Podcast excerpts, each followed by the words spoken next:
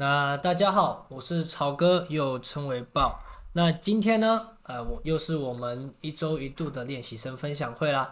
那在这个分享会上面，除了诶我们作为呃，先大家先自我介绍一下，我是目前负责练习生日报，也就是早上你会看到我丢一些莫名其妙的文字上去，去跟大家讲说今天有币圈新闻的那一个作者。那大家好。那这个分享会呢，主要是希望可以跟大家聊聊，说，诶，大家对于加密货币的学习上面有什么样的兴趣，亦或是你想要分享一些，不管是啊、个人的投资上的观念，或是你的策略，或是任何东西，诶，其实这个练习生分享会，分享会顾名思义，就是希望大家可以多多分享自己的想法跟自己的观点。那今天的内容就如同刚刚 Lydia 所说的，因为我们在礼拜四的时候，在练习生群组其实有开一个投票，来了解大家说，哎，其实大家想要听什么样内容？那目前得票数最高的主题就是这个加密货币获利的方式。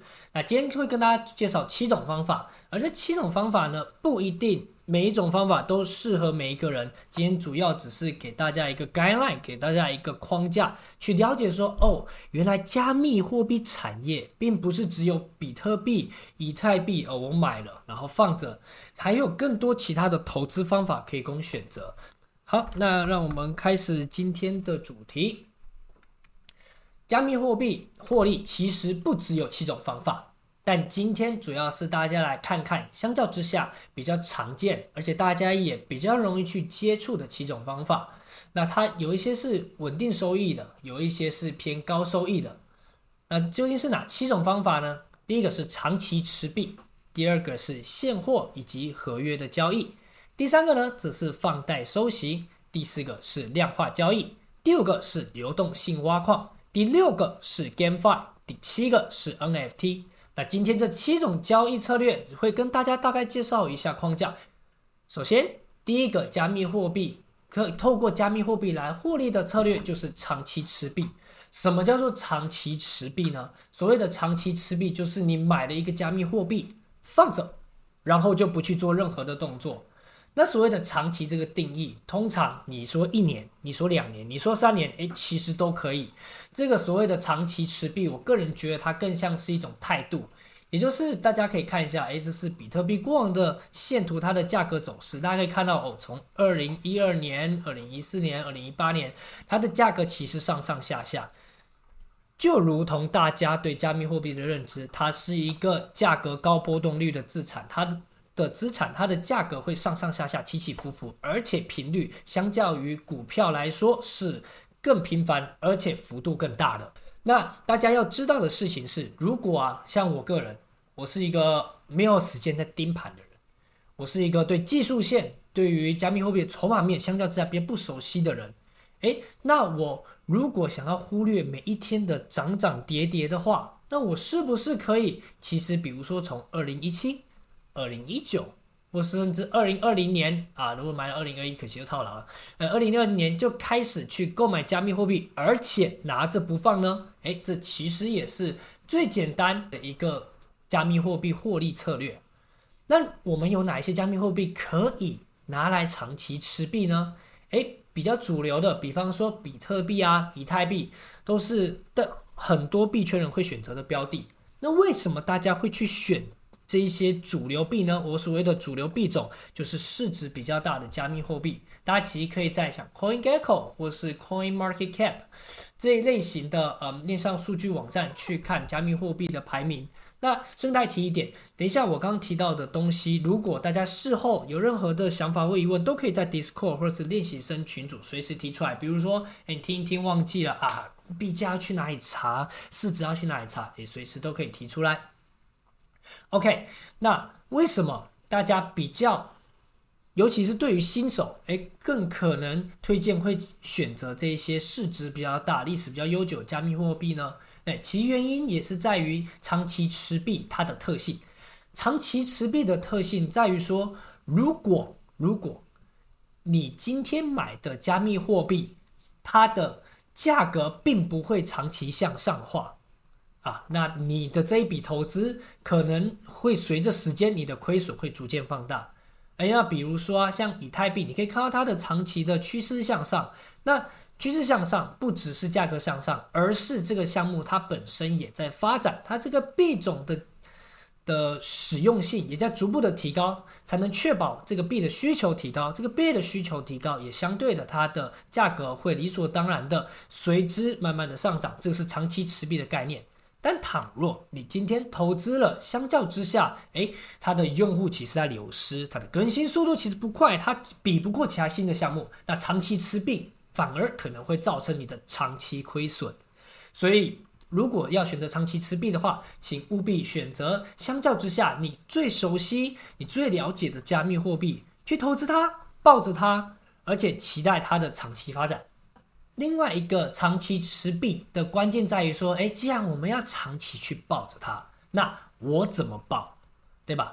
像是如果假设，呃，因为我投资台美股的时间相较之下更长，所以我等一下举例可能会用台美股来举例，那大家可能对股票的熟悉度也更多一些，尤其今天是针对于新手的场合，所以我会多用一些譬喻这样子。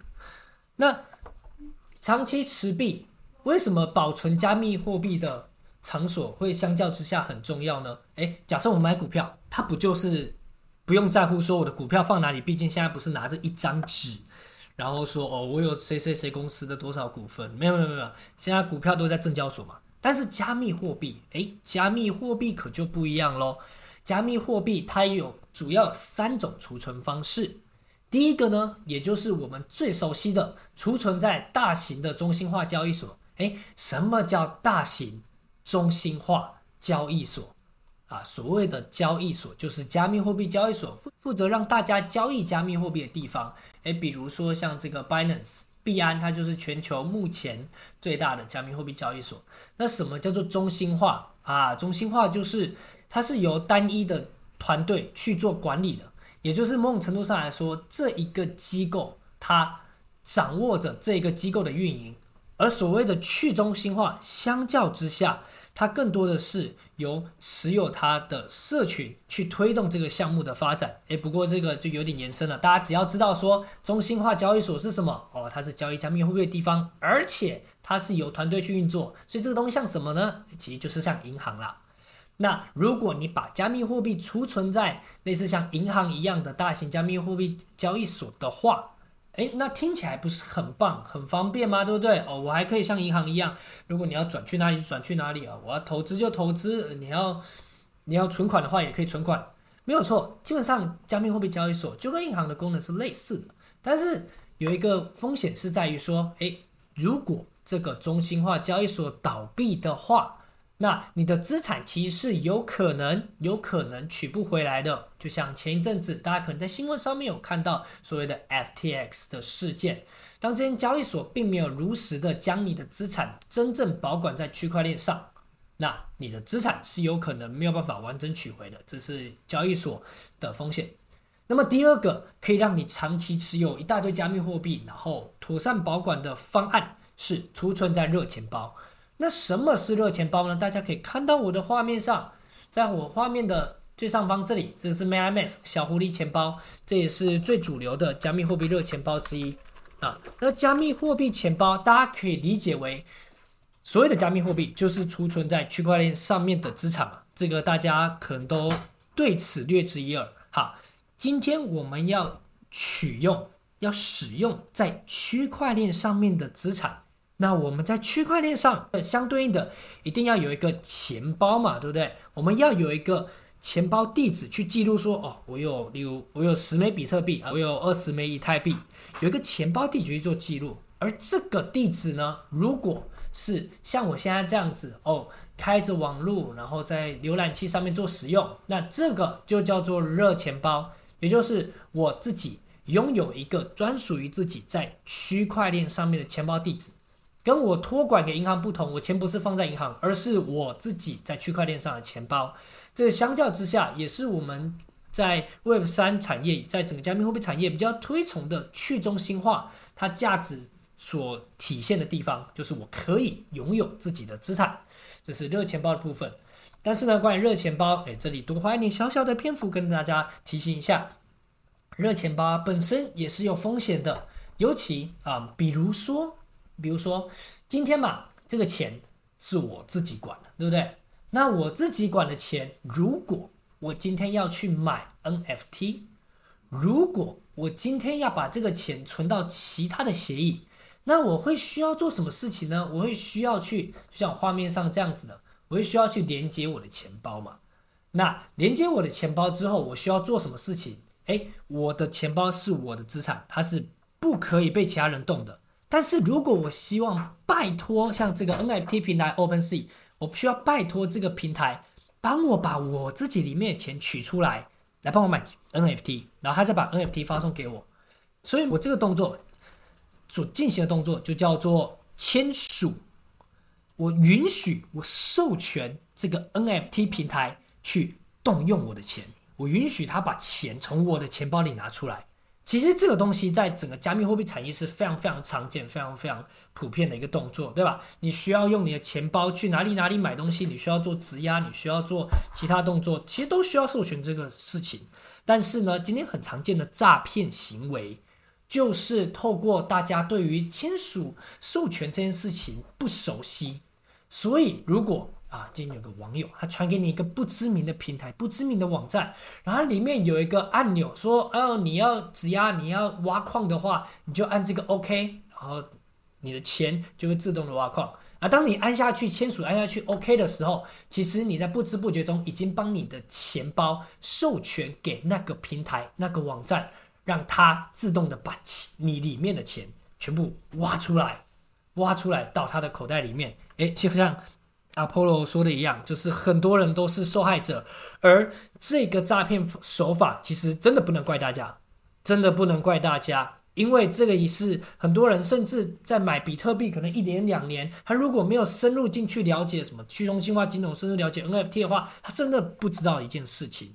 所以这个是诈骗集团他很常利用大家资讯不对等的状况来进行的诈骗。所以大家如果有使用热钱包的话，请。务必小心，不要点击任何不知名网站上面的任何按钮，或是甚至最好的，哎，大家可以直接进到正规网站，了解，就像今天的分享会一样，了解正规操作是什么，才会远离诈骗。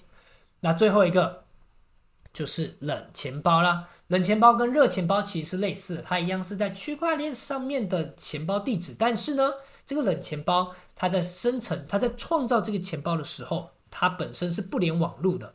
它就像一个保险箱一样啊。总而言之，我们可以长期买加密货币，并且长期抱着。但是，无论你储存在热钱包或是中心化交易所，其实都有它自己的风险。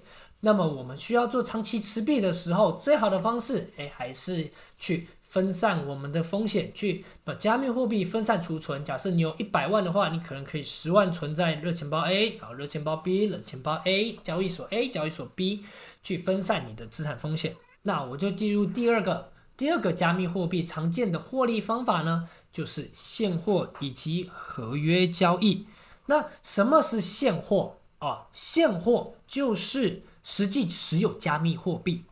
那么现货交易跟刚刚长期持币有什么不一样呢？我都买比特币了，那这样的获利方法指的意思是什么？啊，所谓的现货交易去获利，也就是低买高卖，诶，这也是大家最喜欢，我自己也最喜欢，也是我的毕生梦想之一，就是随时可以在正确的点位去低买高卖啊，但是有点困难，所以某种程度上来说，现货交易是大家最容易去接触的交易呃获利方法之一，但相较之下，它的上手难度也是比较高的，就比如说，诶，我想要买在一万五。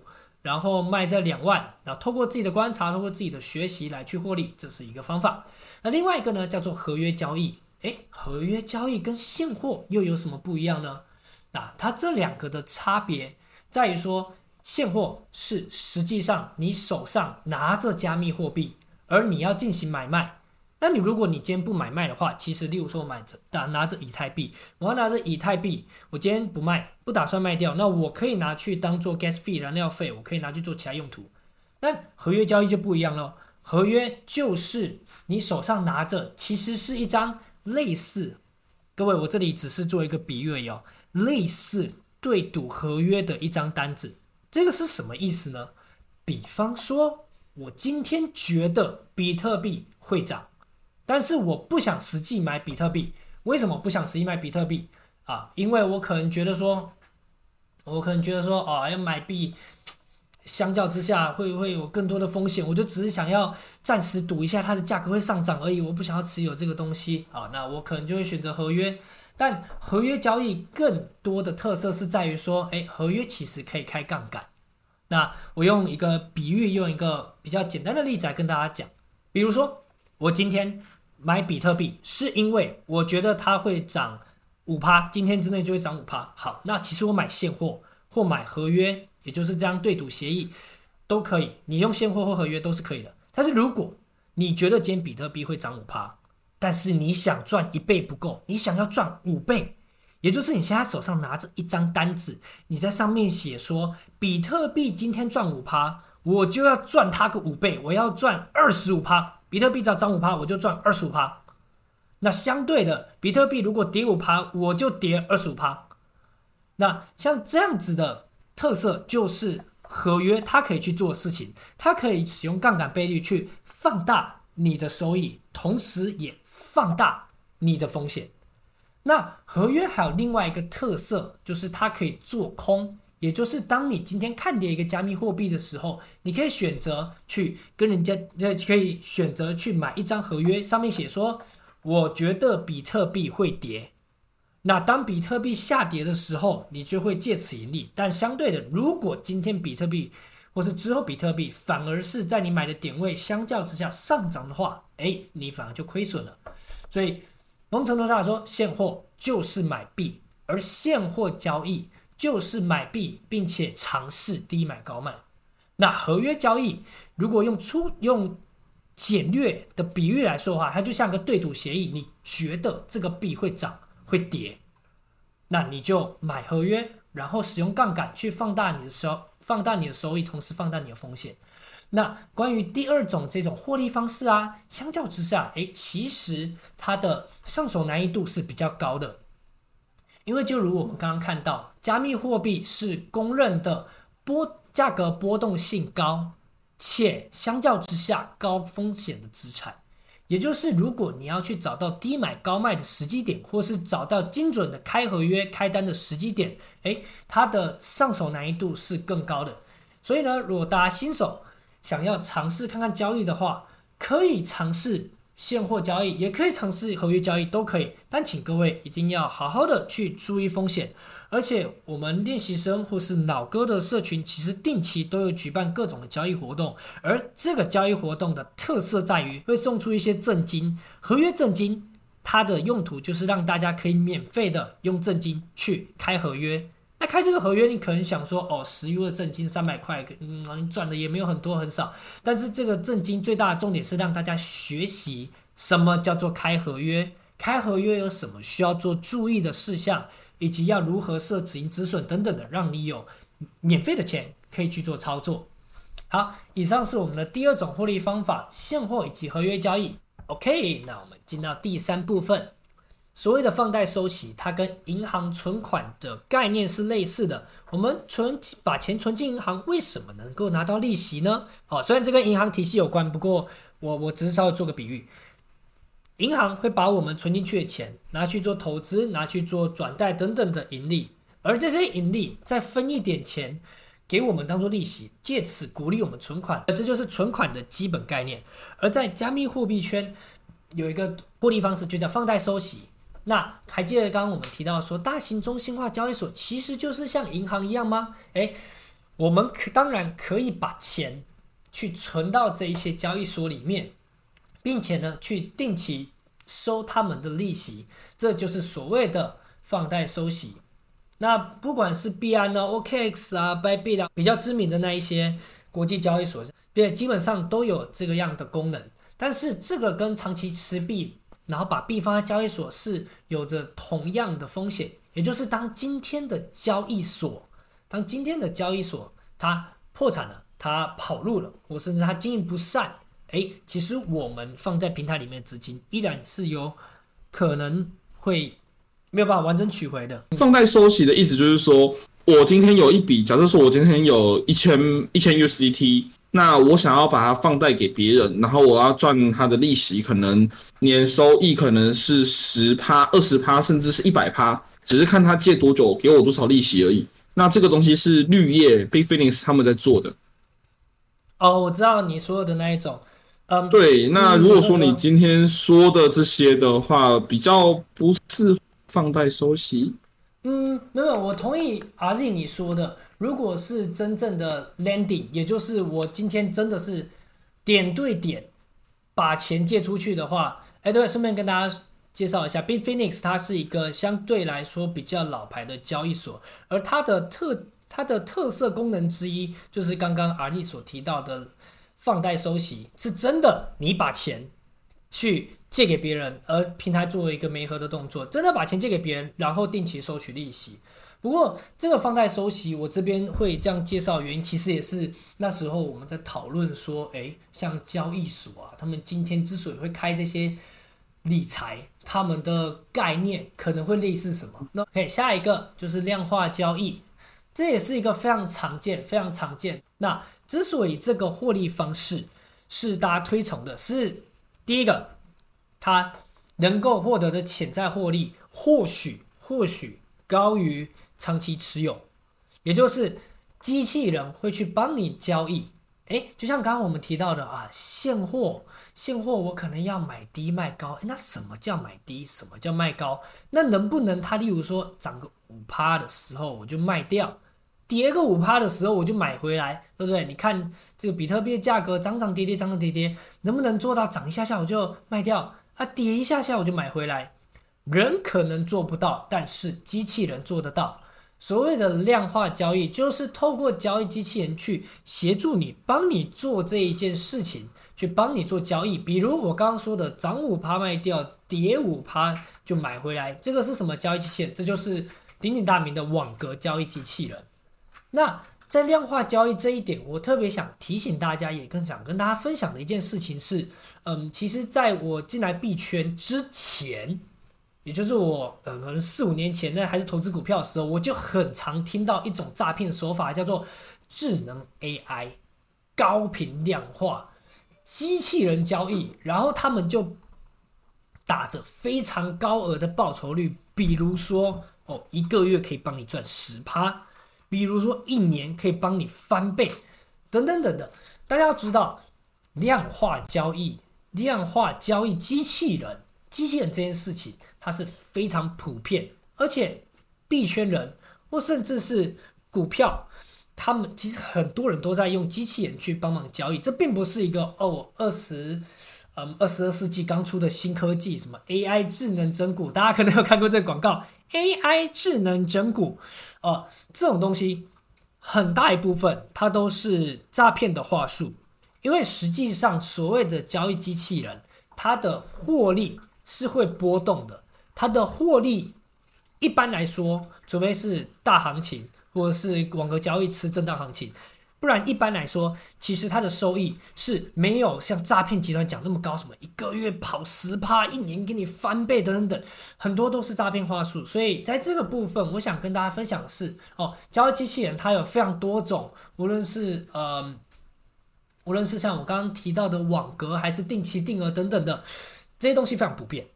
但是大家要知道的事情是，如果有人用高额的报酬来尝试去话术你的话，诶，请务必要小心并注意这样的事情。然后像是，诶，对，量化主打的仅是稳定性，嗯，是也不是。一方面来说，它既可以帮你稳定的交易，更多的是提供你二十四小时自动的去做这件事情。也就是，比如说你想执行一个策略，那当然第一个它是可以帮你抵掉人性嘛。第二个是你不可能二十四小时去做这件事，但加密货币它是一个全球的市场，它二十四小时都在做事，而机器人就很适合帮你二十四小时去做盯，是做去做盯盘。然后，嗯，像 RZ 说的，对，高频交易是有的，但不是一般人呃玩得起的，没有错。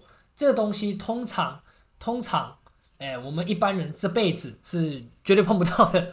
我甚至有这样的投资机会，我们也是没有资格去碰到的，所以更多的这个状况是话术，大家一定要小心。你说，我也跟大家说一下，因为刚刚超哥有讲到两个嘛，一个是合约交易，一个是量化交易。那这些东西，嗯、就是这边讲的一个大概。那你如果说你不懂这个东西，但是你想要去了解，你对这个有兴趣的话，两个的群里就有量化交易的团队，供指标跟讯号，然后在我们那个频道里面，你只要问任何的问题，他们都会很愿意去回答。甚至我们的 LINE 群里面也是都会有人，都会有群友。但是，呃，LINE 群的话，讯息会洗得比较快，所以如果你想要从零开始学的话，你可以到我们的王老先生有块币的频道里面。那那边其实也会办分享会，像之前我们有办过两次，嗯，橘龙就有参加过，呃，里面的我们的合作伙伴会跟大家说明可能不同的形态啊，或者是让大家把图丢上来，然后他会解决大家的疑惑。那这些东西都是在那个频道里面，就是曹哥现在所分享的这个画面里面，大家都可以看得到，就是不用怕你是新手。还是你可能问出来问题非常的呃初阶，这些都没有任何问题，因为在这里就是希望无论是呃新手还是老手都可以有成长的机会。那说不定你问出来的问题就也会是别人的问题。我自己也是前阵子才刚开始在学合约交易这件事情，那大家真的。不论是做任何的投资，都要呃记住一点，就是不要一次把自己所有的资金都投入，一定要记得你要把现在嗯、好，你有一笔钱，你要把它分成几份，自己去决定看你是要分几份，然后不要不要不要不要 all in，真的不要 all in。你在不懂一个东西的时候，先用一点点做测试，不论是你要投资，还是不论是你今天要转币。之类的都是。那你确定你真的懂了这个东西之后，你再去做你的资金的配置。可以没错，就像 Lydia 所说的，无论如何，嗯，大家可能在奈群或者是 Discord 上面很常听到 “all in all in” 两个字，更多的是玩笑话。对，薪水很难赚，工作很辛苦，大家要好好珍惜自己的。薪水，哎，分散风险这件事情真的是非常重要，也是贯穿我们这一二三四五六七个加密货币获利方式的一个最大的重点：分散风险，分散风险，分散风险。OK，那么来讲到我们的第五点，流动性挖矿。那这个加密货币的获利方式，其实对于新手来说，它是有难度的。那为什么我要去提及这个观念呢？是想要让大家知道说，哦，因为我们在练习生社群，其实蛮常听到有一种有一种诈骗，他会说，哦，你把热钱包里面的钱转给我，我就帮你挖矿。哦，我们现在这个平台上面有推出个新活动，我们有个流动性挖矿，可以帮你赚到很快很快的钱。诶，这个是一个常见的诈骗手法。那我们今天就来让大家了解一下，什么叫做。比较合理的流动性挖矿到底是什么？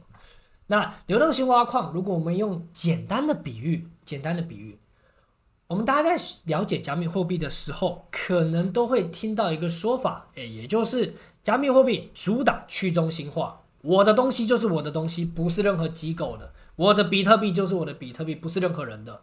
加密货币上面的其他设施、其他机构也一样，诶，我们通常会叫做协议。也就是今天，像是币安交易所，它是一个中心化、一个机构管理的交易所。那如果在去中心化交易所，也就是它是由一段程式码自动运行的交易所。诶，它是不是交易所？它是。它有没有特别的人去管理？有，但相较之下，它更加的分散。而且，它这个东西，OK，比如说 Uniswap，他们上面的协议，只要一段代码。丢到网上，它就是不能被改变的。这个去中心化交易所丢上去，它就是长那个样子。OK，好，这里只是想带出来一个观念，也就是交易所它是可以去中心化的。诶，那这样问题就来了：当今天交易所去中心化的时候，它还是想成为一个银行嘛？想大家想要在这个去中心化、没有一个单一团队管理的交易所上面去交易。那问题来了。谁要负责把钱放在里面，对不对？我想要把我想要去银行把台币换成美元，那银行首先要有美元嘛。我想把美元换成台币，那银行首先要有台币嘛。那在去中心化的世界，我们是怎么做到这件事情呢？哦，我们会透过鼓励大家主动把钱放到我这个去中心化的银行里面，就像大家在右侧这边看到的，诶，如果我今天去中心化，或甚至中心化，其实也会做这件事情。如果我今天想要鼓励大家把钱丢进到我这一边来，那我相对的就要给予奖励。当大家透过我这个交易所来去交易你的代币，比如说呃红球换成蓝球，蓝球换成红球，那他都是收手续费嘛。这些手续费就会分润给这一些主动把蓝红球都投进池子的人。这就是流动性挖矿它的基本。基本的概念，大家可以这样理解。所以某种程度上来说，诶，流动性挖矿并没有像某些诈骗手法上面说的，哦，这个是非常新兴的手法，它可以赚到非常多的钱，非常快速。同样的，它跟量化交易一样，在加密货币产业相较之下，它已经是行之有年，至少 run 了两三年以上的一种获利方式。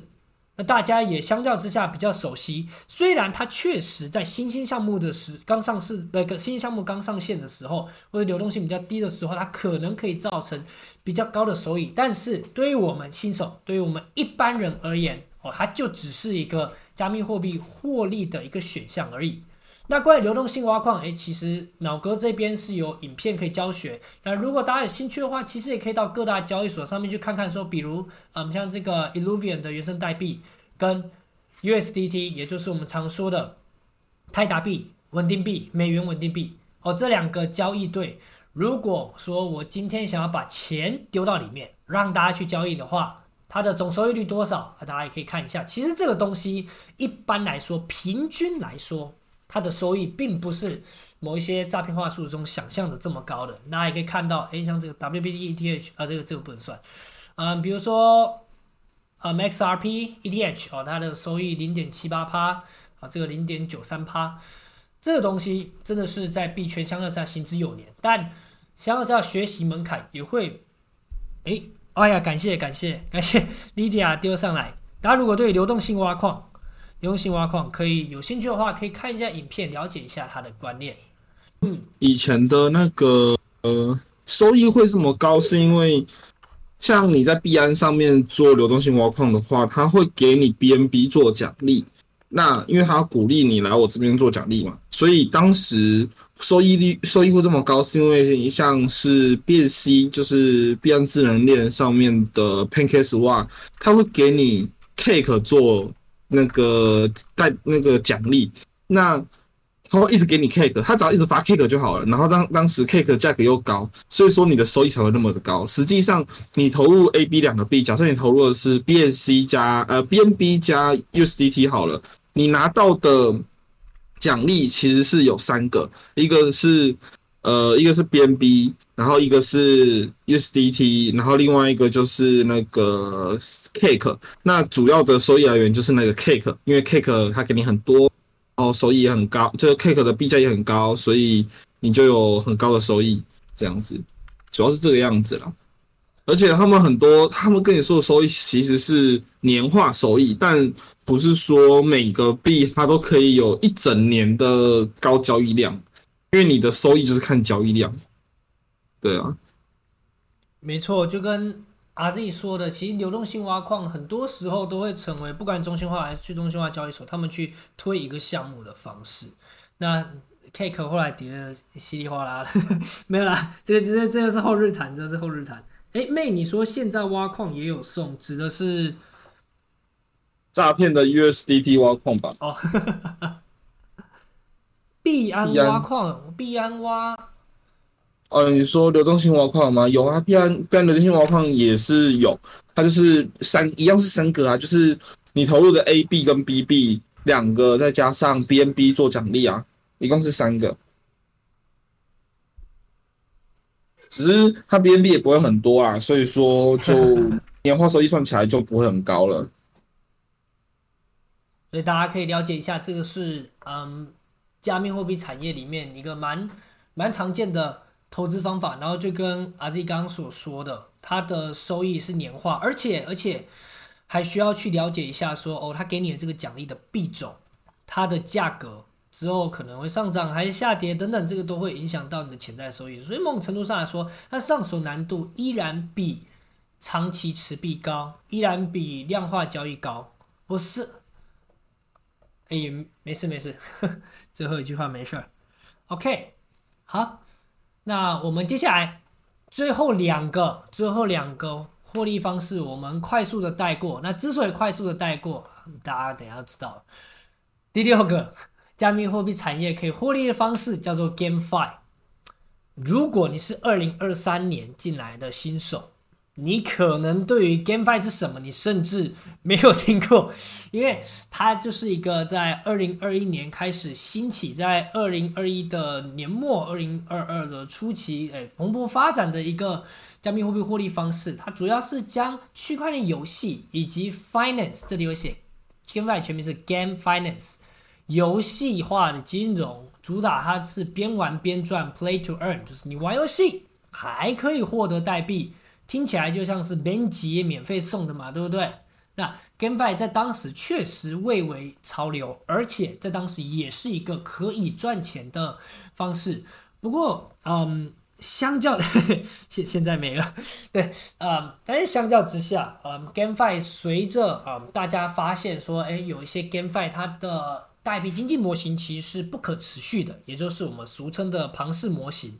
哎，大家注意一下，庞氏模型跟庞氏骗局是两回事。我们通常会说不断通货膨胀的东西，我们会俗称俗称为庞氏模型，就是不断通货膨胀。甚至你说美元是庞氏模型，可不可以？可以。但是庞氏骗局，它涉及到骗局，它涉及到违法，这个是别的事情。那 GameFi 它过往有一个很大的问题，注意是过往哦，因为现在这个获利方式。比较少见，也比较落落寞一点点。但是过往它最被诟病的就是它所谓的庞氏模型。那 GameFi 这个东西，大家可以了解一下的原因是在于，其实 GameFi 它不仅仅是玩游戏赚到钱，把钱拿去卖这样而已。它其实涉及到的是区块链游戏，也就是，诶，今天我们去打造例如啊，暗黑二天堂，我打到的虚宝。如果只储存于那个官网的伺服器，那假设今天官方要把我的装备收回去，可不可以？可以。但是如果说我们把资产存在区块链上面，它是不是就比较没有那么容易取回呢？如果说我们把我们的装备储存在区块链上面，那如果我要从天堂一传装备到天堂二，那是不是就有一个可能的传输方法呢？哎，对，题外话，我现在提的都是 GameFi 后期作为 Blockchain Game 区块链游戏以及 Web3 Game Web 三游戏它所衍生的概念。那基本上这个东西如果要投资的话，大家要做更多的谨慎研究。我只是跟大家分享一下，说，哎，这个东西它是确确实实存在于加密货币赛道，而且还蛮多人去看好发展的。不过，关于它 Finance 金融的部分。哎，大家就可以多去了解一下，因为据我所知，目前大部分的 GameFi 代币都跌得蛮惨的。因为我自己 本身是一个曾经是一个 GameFi 专注于 GameFi 赛道的研究者，对，所以大家大家了解一下，知道一下就好。OK，好，最后一个 NFT 啊，这个 RZ 大家应该会有 多事情可以分享啊。NFT 大家如果刚进来加密货币产业的话，可能会听到一个说辞，它就叫做。数位凭证，比如说哦，我今天有一个艺术品，它放它如果是真的，它是正版的。那当今天这个正版的艺术品，它要去证实它是真实的，它是真正的正版。诶，那我们要看什么？可能是看上面 tag，可能要请专家来鉴定。那如果说在区块链世界的话啊，大家就可以去凭借着这个正版的艺术品。也就是在网络上的艺术品，诶，比如说这个梗图我发的，我要确保我这个我发的梗图，我这个新创的梗图是我自己的，诶，那我可以去为它去创建一个 NFT，然后大家可以以这个 NFT 为基准去认定说，哦，有这个数位认证的就是正版的的这样一个概念的技术。OK，虽然嗯，题外话跟大家分享一下，NFT 它的数位凭证。以及它在区块链上面的效力有没有足够去中心化？其实这个目到目前为止依然有很多的争议，而且它的应用也还在蓬勃发展中。所以这个东西你说它是数位凭证，它是，但是它有没有那么去中心化？诶，其实是有待商议的。OK，这是题外话。那 NFT 它是一个加密货币投资、加密货币获利的一个方式的原因在于说，诶。早前你可能听过什么无聊猿，买一只猴子长得稀里哗啦，呃，那大家可能会觉得说，哦，这只猴子它有什么价值？它可以作为头像，它可以作为品牌，等等等等的。那 NFT 其实发展时至今日，其实除了作为数位凭证以外，大家对它的认知更多是期待作为一个项目 NFT 项目，例如说无聊猿，你这个项目方可以提供什么更多的价值？比如说。你可以发币，你可以，你可以办活动，你可以做什么什么什么的事情来去让持有者获得好处。比如说，你可以让这个品牌变得更知名，让更多人想要从其他人手上买走你的无聊猿的 NFT 等等的。其实 NFT 这个投资跟以前相比，跟以前大家去空谈它的价值，我说空谈只是相较之下，跟以前大家空论它的价值比起来，现在大家更注重于它的实际面。那目前当前是 NFT 的相对熊市的阶段，也就是它的价格是比较不漂亮的，也低迷了一阵子。但是如果大家愿意花时间或对 NFT 有兴趣的话，其实可以去了解一下。哎，其实现在的 NFT 跟以前 NFT 概念已经不太一样，大家更多把它是当做一个项目，把它当做一个类似公司的存在，期待它会去做什么样的发展。哦，买它的 NFT 作为类似一个会员证，类似一个社群的。方式去参与它这个项目，要说的话，应该是它当成玩具。我们现在会玩手游嘛？那你把拿手游的钱拿来买 NFT，你就是消费嘛？你不是投资嘛？你消费它，你就不会想说它会后续会给你带来更多的收益，那你的心态上就会比较好一点。对。嗯，同意。那个目前我看到有两种主流的 NFT 讲法，一种就像是阿志你刚刚说的，买 NFT 他们更倾向于鼓励我们所谓的投资者，更鼓励他们会身为一个用户的心态，也就是买 NFT 是哦，我今天可能想参加你的社群，我今天可能想要感受一下持有你这个 NFT 是有拥有什么样的好处，把它当做一个用具，把它当做一个有着数位凭证的。一个商品会员卡，对对对，会员卡。那另外一派就会说，不对，现在 NFT 它更多的是项目经营，它更多的是公司经营，所以你应该作为股东，类似股东的身份买了，就是要看好这个项目发展，然后去监督这个项目等等等。所以现在 NFT 的发展虽然它相对熊市，但是人们对于它的关注，哎，其实还是蛮高的。大家也期待期待整个市场的牛市什么时候会回来这样子。大部分都变 JPG 啊！感谢怀空提醒呃我一件事情，忘记跟大家分享。无论加密货币，或是 GameFi，或是 NFT，几乎九成的项目，在一轮的熊市、牛市，也就是市场行情好、市场行情坏这样的循环过去之后，九成的这样项这些项目都会。不见，我所谓的不见，不是说跑路啊，或者是价格归零什么之类的。但是相较之下，它不会像过往那么兴盛，因为正因为加密货币是一个新兴的技术，正因为它是一个迭代快速的一个产业，所以无论你今天投加密货币，今天投 GameFi 啊，投 NFT，一定要知道说你今天持有的是什么样的资产，一定要知道说你持有的这个项目，你去投资的时候，你的目的是什么。你是看好它的三年、五年，还是说哦，最近有一个风潮，这个 最近可能 LSD 的流动性质押的代币会涨，所以我就去买，我一个月之后就要卖，等等的。你的投资目的，你评估它会涨多久，所以你要投多久，以及你有没有分散风险，在这个加密货币产业或甚至是整个投资领域，无论你今天要玩的是股，呃，不是玩，sorry。比如你今天要投资的是股票，或者甚至是外汇，这些概念相是我个人觉得相当重要的。所以感谢怀空的补充。像曹哥刚刚有说一个东西，我觉得很重要，就是你为什么会去买这个币？你其实可以把币看作是股票。你为什么会想要持有这间公司的股票？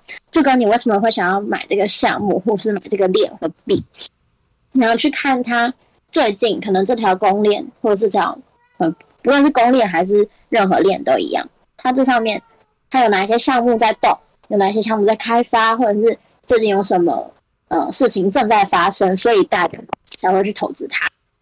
那这些东西都是可以从。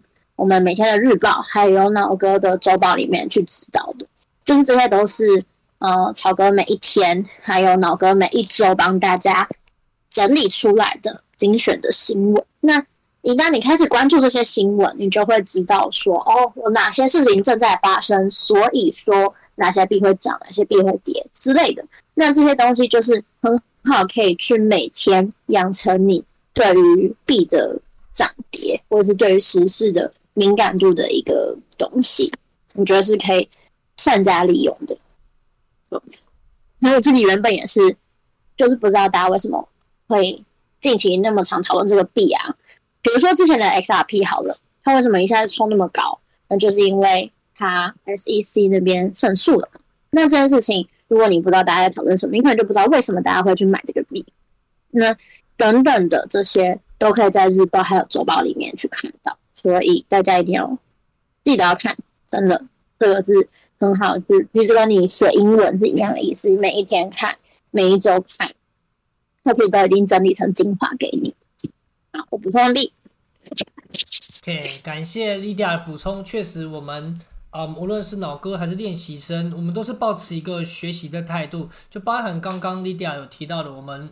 Discord 上面其实，无论像王老先生有快币，或者是有各种的讯号指标，这些都是提供大家学习的一种方法，并不是说哦，今天这个东西要买要卖，然后我们就会像，嗯，因为在场可能有一些是虚拟货币诈骗的受害者，那当初可能。就会有类似老师的角色去指导你说你应该要做什么事，应该要做什么事。那我们练习生跟老哥更多的是抱持着一个学习跟分享的态度，去让大家通盘的了解，诶，投资加密货币是怎么一回事，然后大家去选择，根据你自己的状况去选择最适合你的投资方式。OK，那今天我的分享到这边，再交给我们的主持人莉莉亚。